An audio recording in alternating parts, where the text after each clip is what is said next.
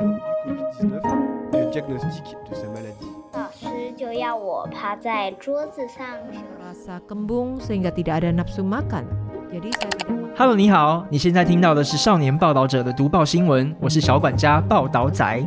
少年报道者是独立媒体报道者制作的儿少新闻平台，在这里有很多大朋友、小朋友会把世界上重要的事说给你听，除了中文，还有多种语言哦。请把耳朵打开，让报道仔为你服务，一起来收听好新闻。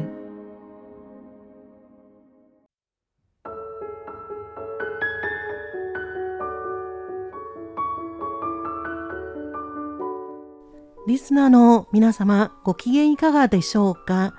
台湾お気楽レポートの時間です。今週のご案内は大宿慶です。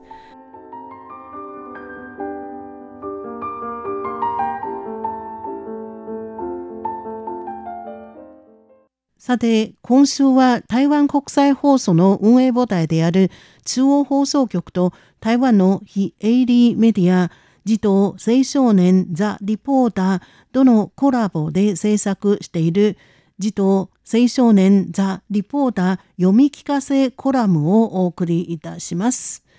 児童青少年ザ・リポーターに掲載されている文章を月2回お伝えしています。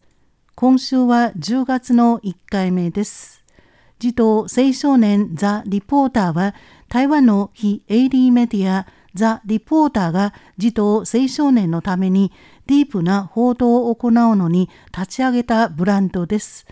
ディープな報道を通じて子供と青少年とともにこの世界に対する理解を深め未来へ邁進するのが目的です。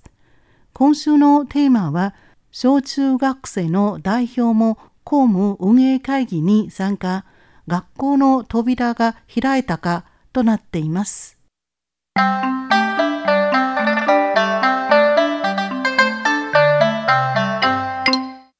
この新学期から小中学校には大きな変革がありました。学校の重要なことは校長先生または教師の命令だけに従うのではなくなりました。台湾の国会にあたる立法院では今年5月29日に国民教育法改正案を可決し小中学校の公務運営会議に学生も列席すべきことを規定しました。8月に始まった新学年112学年度から実施されています。学生の代表は法律にのっとって会議に列席することができます。もともと会議に出席すべき校長先生や教師らの権利とどう違うでしょうか台湾の公務運営会議で何が決められるでしょうか児童青少年ザ・リポーターの記者は各学校を回り学校と学生らの準備状況を確認してきました。児童と青少年が意見を述べる権利を小中学校に拡大したこの法案から学生は何が学べるかそしてこのことにどんな意義があるでしょうか。略称国教法の国民教育法は1979年公布され施行された後何回か改正されましたが今回の改正幅が最も大きかったです。最大の進展は今学期から小中学校の公務運営会議には学生さんも列席できることです。これにより中学校と小学校の学生も学校のガバナンスや学校運営に参与することができるようになっています。公務運営会議とは列席と出席がどう違うか公務運営会議は学校の最高レベルの会議です。学校の重要なことを討論決定します。例えば、学校の発展計画、学校におけるいじめ問題の処理原則や健康促進計画などの各種の規定が含まれています。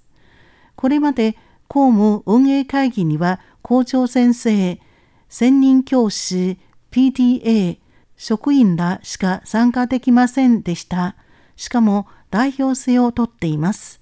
例えば、教師の代表、PTA の代表などです。大学と高校でも学生または学生代表の出席が義務付けられています。今年国民教育法改正後、小中学校の学生も公務運営会議に列席するようになっています。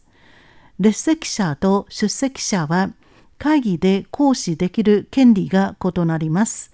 列席者は傍聴権と発言権しかなく、提案権と評決権はありません。提案権と評決権があるのは出席者のみです。台湾の学校ガバナンスと学生による参与の歴史を振り返ってみますと、2005年、大学法が改正され、学生の代表が公務運営会議に参与できるようになりました。公務運営会議に参与する学生の代表は出席者数の10%を下回ってはいけないという規定がありました。台湾の学生によるキャンパスの民主制度への参与のために新たな1ページを切り開きました。2022年5月、国会である立法院の教育及び文化委員会は立法委員が提案した大学法改正案を可決し、公務運営会議に列席した学生の代表を10%から20%に引き上げました。しかし、立法院の本会議に送られた後、多くの大学の学長はそれに反対したため、この改正は実現しませんでした。2023年3月、台湾学生連合会はこの件について教育部の前で陳情デモを行ったことがあります。一方、高校については2013年高級中等教育法では高校と高等職業学校の学生による公務運営会議への参与が認められました。2021年、再度法改正が行われ、公務運営会議に参与する学生の代表の割合が8%に引き上げられました。今回の国民教育法の法改正により、公務運営会議に参与できる学生の年齢が中学校と小学校へと引き下げられました。つまり台湾の各レベルの学校の学生はすべて公務運営会議に参与することができるようになりました。新たな法律の重点、学生の権益保護と意見表明権の強化、学生による公務運営会議への参与のほか、今回の国民教育法の改正には、学生の権益保護の強化も盛り込まれています。例えば、学生は校長先生のレターボックスを通じて陳情を提出することができること、より行政救済法に守られるようになることなどです。台湾の大法官会議第784号の解釈によりますと、学生は学校がその権利を侵害したと思うとき、法律にのっとって不服申し立てをすることができますが、行政院が以前提出した国民教育法では、不服申し立てなどは保護者だけが提出可能だと規定しています。つまり、保護者と学生の意見が異なる場合、学生は不服申し立てをするのが困難です。法改正を経た後の条文では、行政院バージョンの不服申し立てをする期間が以前の30日間から40日間に延長され、そして教育部に校長レターボックスを設けさせ、その後の動きを追跡するよう命じました。これらはいずれも学生の意見表明権を保護するためです。なお、今回の法改正は、教育現場の教師の定員枠や教育方針、教育関係の人件費にさらに大きな弾力性を持たせるようにしました。教育現場関連法案が不足各県と市の震度はバラバラ国民教育法の施行催促はまだ出ていません新たな法案では学生が公務運営会議に列席する必要性だけを規定し学生代表の割合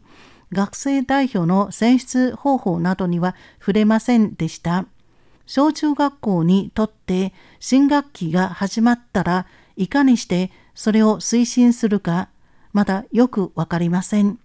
一部の学校は法改正が行われる前、先に学生自治会を設立し、学生にいかにして自分の意見を表明するかについて学ばせています。一部の学校はまだ様子見です。学生による参与と公務の運営とのバランスの均衡化を図ろうとしています。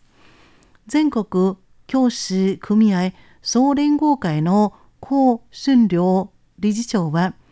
教育部が関連措置を提出する必要性を強調しました。教育部の林明優政務次長は、この法改正の主な目的は、児童と青少年の意見表明権に対する注意喚起にある。非常に先進的な法改正だ。各学校はそれを着実に実施しなければならない。学生代表は評決権がなくても列席する必要がある重要なことの討論に参与する必要があると述べ学生による参与の代表性と人数などについて教育部は各地方自治体とともに法改正の精神に基づいてそれを実行するよう各学校に協力する方針を示しました。南部高尾市教育局は高尾市国民小中学校公務運営会議実施要点の作成に着手し学校に参考として提供しようとしています。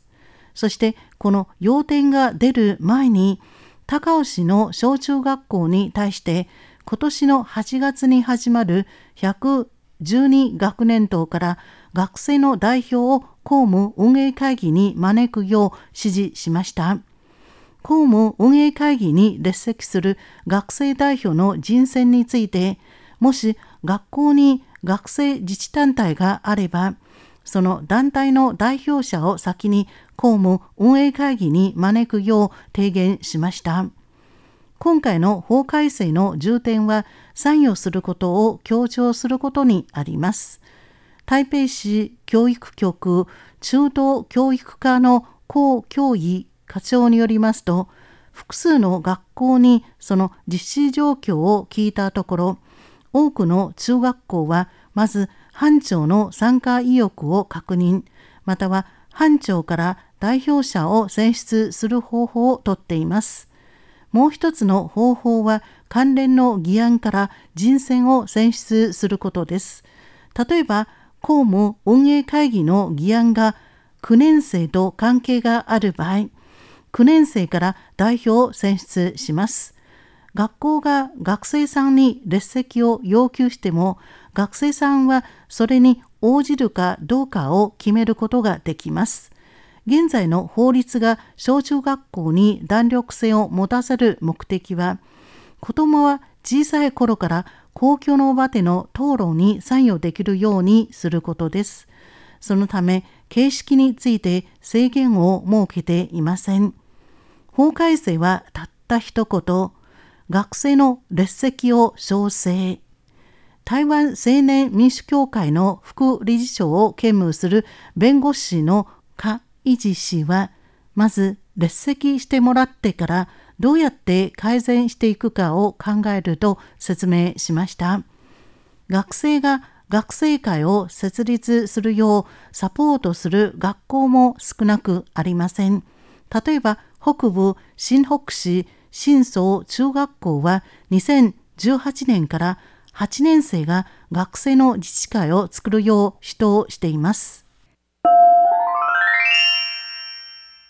小学生の心の声、どうやって会議をするか先に教えてほしい。9月に新学期が始まったばかりです。台北市公安小学校6年生の各課官さんによりますと、公務運営会議とは何かについてあまりわかりませんが、先生は自発的に列席した人を探し始めています。志願者から代表を選んで公務運営会議に参加させています。自発的に参加するかについて聞かれた賀来さんは恥ずかしそうに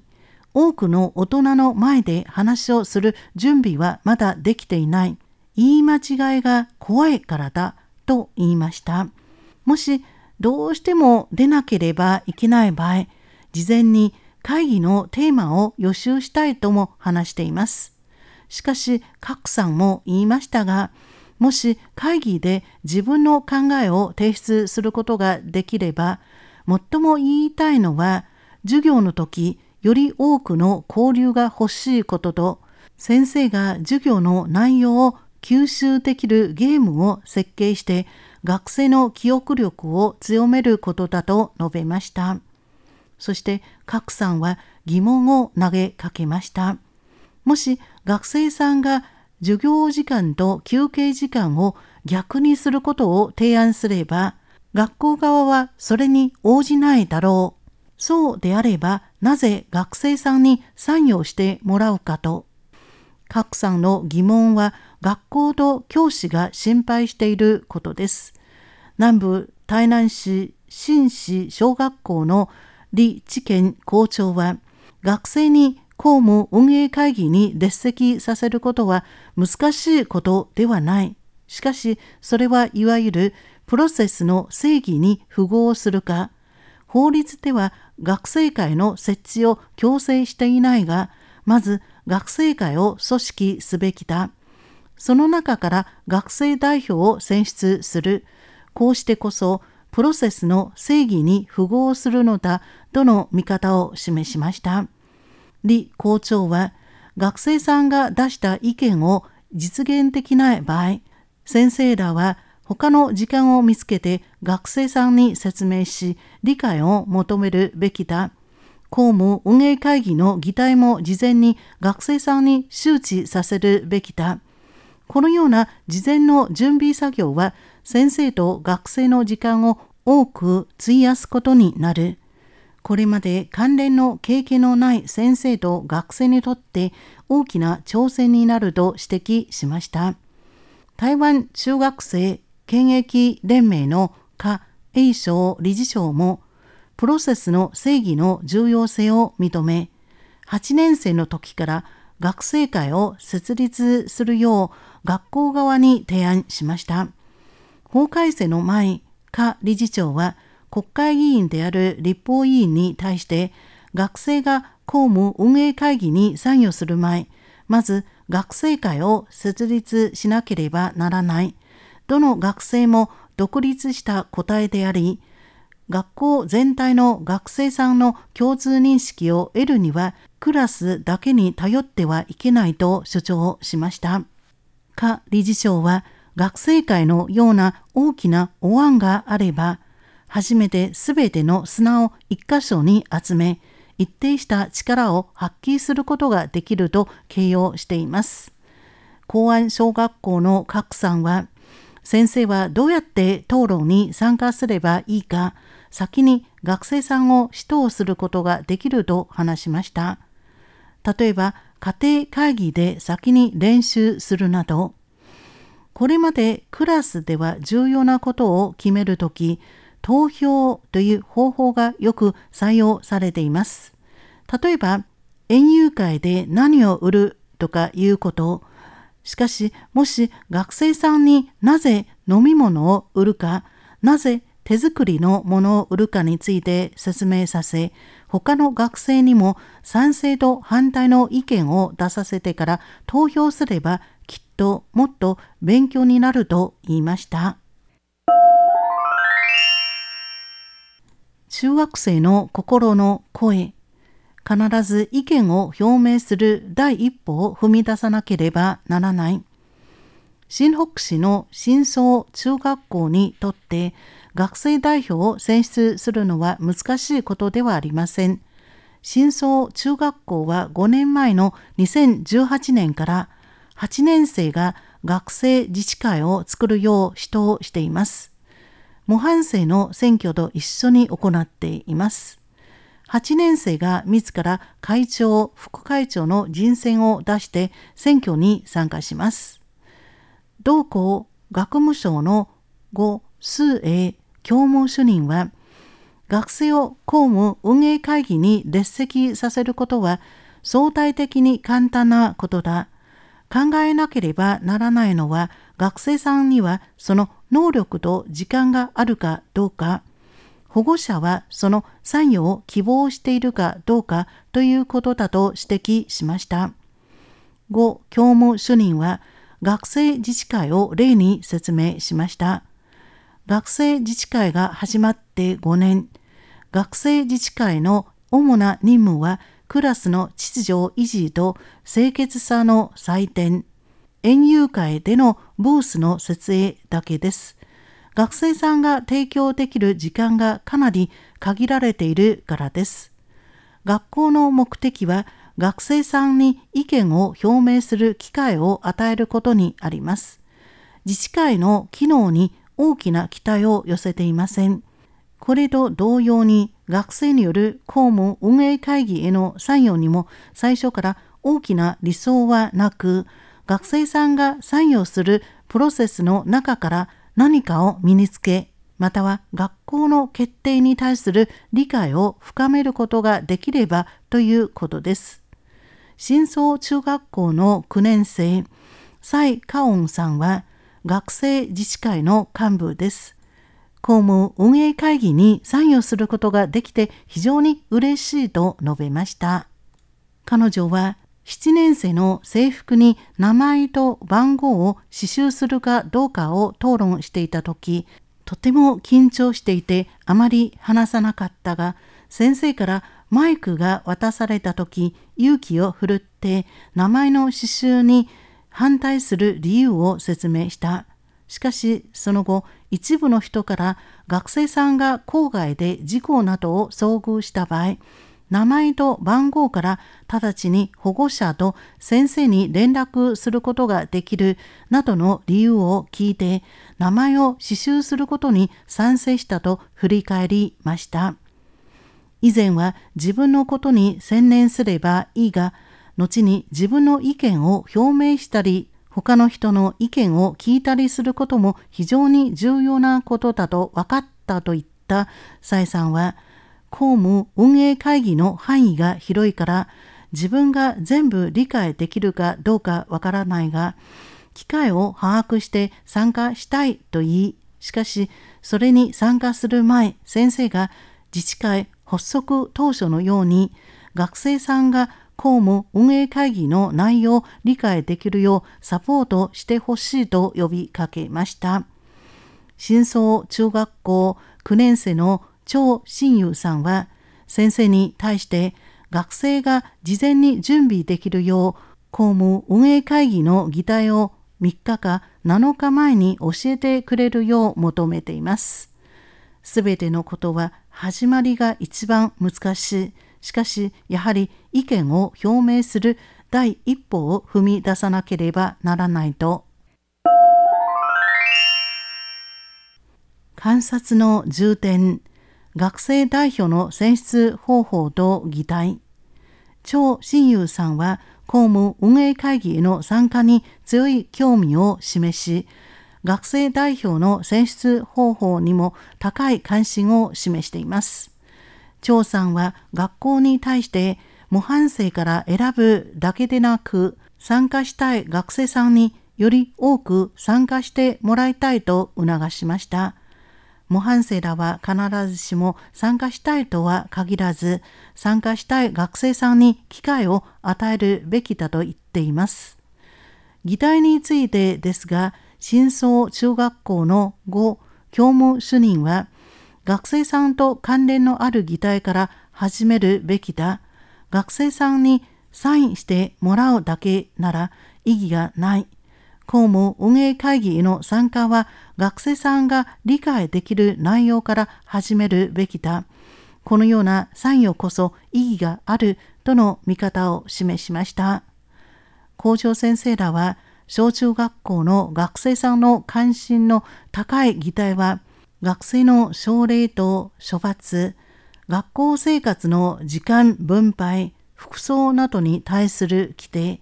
学校創立記念日と運動会の内容などだと説明、学生さんの意見を聞いてもいいと述べました。台北市博愛小学校の陳淳和校長は、学生による公務運営会議への参与を開放する前、学生代表による奨励処罰委員会議と学生服装委員会議への参加を認めたと明らかにしました。現在、小中学校が学生代表による参加を認めたのは、主に服装と学校給食に関する委員会です。しかし、参加する学生代表の人数は地方によって違います。服装などは移行期の正義に関わるため、教育主管機関に注目されており、参加する学生代表の人数は学生の人数全体の4分の1以上でなければならないという規定があります。選出方法もバラバラです。法で代理人の同意を得なければならないというところもあれば、学生の直接選挙によって選出されたところもあります。キャンパスの民主政党への参与、学生に何を学ばせたか。学習ポイント1、民主制度に対する理解を深めること。列席は折衷案だ。小中学校の学生さんに参与の機会を与えるためだ。長年、青年による民主制度への参与を観察してきた弁護士のカ・イジさんは、学生さんに公務運営会議に参与させる目的は、民主制度に関する学習のプロセスだ。学生さんに民主制度の運営に対する理解を深めることにあると説明しました。学生さんに公務運営会議に参与させることは、より多くの学生さんの意見を集めることができるほか、討論を経てコンセンサスに達することができ、学生さんの反対の意見を減らすこともできます。学習ポイント2意思疎通に基づく参与に対する理解を深めること。か弁護士は公務運営会議への参与は学生さんにより多くの法律と知識を身につける第一歩。プロセスを経れば学生さんも監督の力をより発揮できるだろうとの見方を示しました。学習ポイント3権力関係の再構築。高級中等教育法。中学生による公務への参与。学生会の設立などの推進に参加した法人大学法学部の呉立徳研究員はキャンパスにおける民主制度の参与をさらに着実なものにしたい。学生さんに民主とは何かをさらに理解させたいと説明しました。伝統的な教育現場はトップダウンの関係。か弁護士は台湾の学生さんは枠組みの中で動くことに慣れている。校内の民主政党はこのような観念を変えるためだ。学生さんはいかにして理性的な態度で自分にとって有利なものを勝ち取るかを学ばなければならないと述べました。学生による公務運営会議への参加を推進するには克服しなければならない課題がまだたくさんあります。初期段階では小中学校の学生の参加を促すのは難しいかもしれませんが、3年5年経てば新しい世代もキャンパスからより良い民主制度の運営に対する理解を深めることができるでしょう。今週は小中学校の代表も公務運営会議に参加。学校の扉が開いたかと題してお伝えいたしました。